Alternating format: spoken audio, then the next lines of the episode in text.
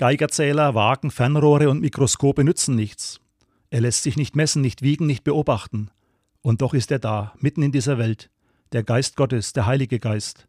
Am kommenden Sonntag und Montag feiern Christen das Pfingstfest. Sie erinnern an die Ausgießung des Heiligen Geistes. Damals in Jerusalem ergriff Gottes Geist viele Menschen. Pfingsten wird der Geburtstag der Kirche genannt. Aber es geht nicht nur um den Rückblick auf die Ereignisse beim ersten Pfingstfest. Christen feiern Pfingsten, weil sie mit dem Wirken des Heiligen Geistes im Hier und Heute rechnen. Dieser gute Gottesgeist ist an seinen Wirkungen zu spüren. Er motiviert, belebt, bewegt und verändert. Im Glaubensbekenntnis ist zusammengefasst, was es mit diesem Heiligen Geist auf sich hat. Da bekennen Christen, ich glaube an den Heiligen Geist, die heilige christliche Kirche, Gemeinschaft der Heiligen, Vergebung der Sünden, Auferstehung der Toten und das ewige Leben. Ich lade Sie ein, feiern Sie am Pfingstfest in den Gottesdiensten den Heiligen Geist und erleben Sie etwas von seiner Kraft.